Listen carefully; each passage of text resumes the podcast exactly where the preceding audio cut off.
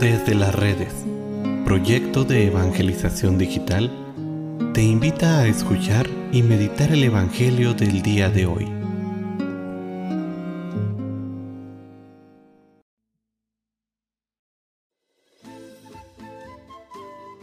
El día de hoy, lunes 4 de julio, escuchemos con atención el Santo Evangelio según San Mateo.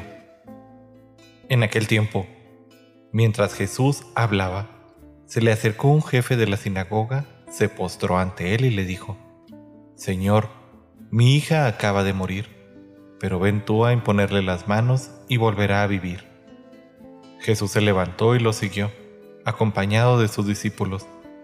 Entonces una mujer que padecía flujo de sangre desde hacía 12 años, se le acercó por detrás y le tocó la orilla del manto, pues pensaba, con solo tocar su manto me curaré.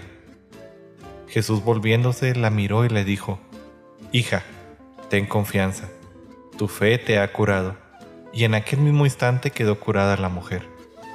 Cuando llegó a la casa del jefe de la sinagoga, vio Jesús a los flautistas y el tumulto de la gente y les dijo, Retírense de aquí, la niña no está muerta está dormida. Y todos se burlaban de él. En cuando hicieron salir a la gente, entró Jesús, tomó a la niña de la mano y ésta se levantó. La noticia se difundió por toda aquella región. Palabra del Señor.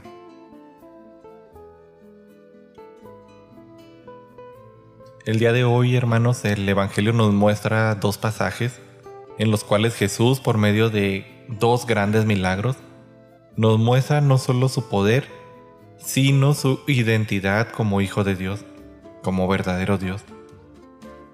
Esto debería llevarnos a reflexionar de nuevo en la imagen que tenemos sobre Jesús.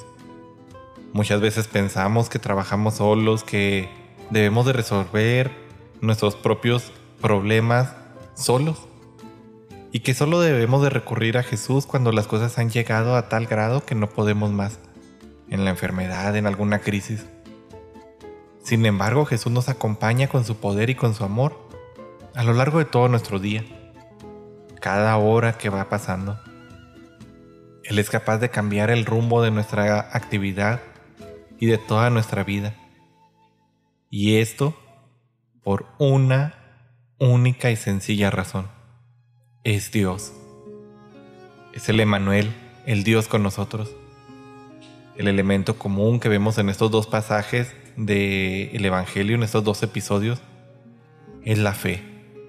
Tanto el jefe de la sinagoga como la mujer con este flujo de sangre fueron capaces de reconocer en Jesús al verdadero Dios, al Dios que cambia la historia y la lleva a la plenitud. Dejemos que Jesús tome el control de nuestra vida. Dejémonos sorprender y dejemos que nos sorprenda con el verdadero poder de Dios en cada uno de los días de nuestra vida.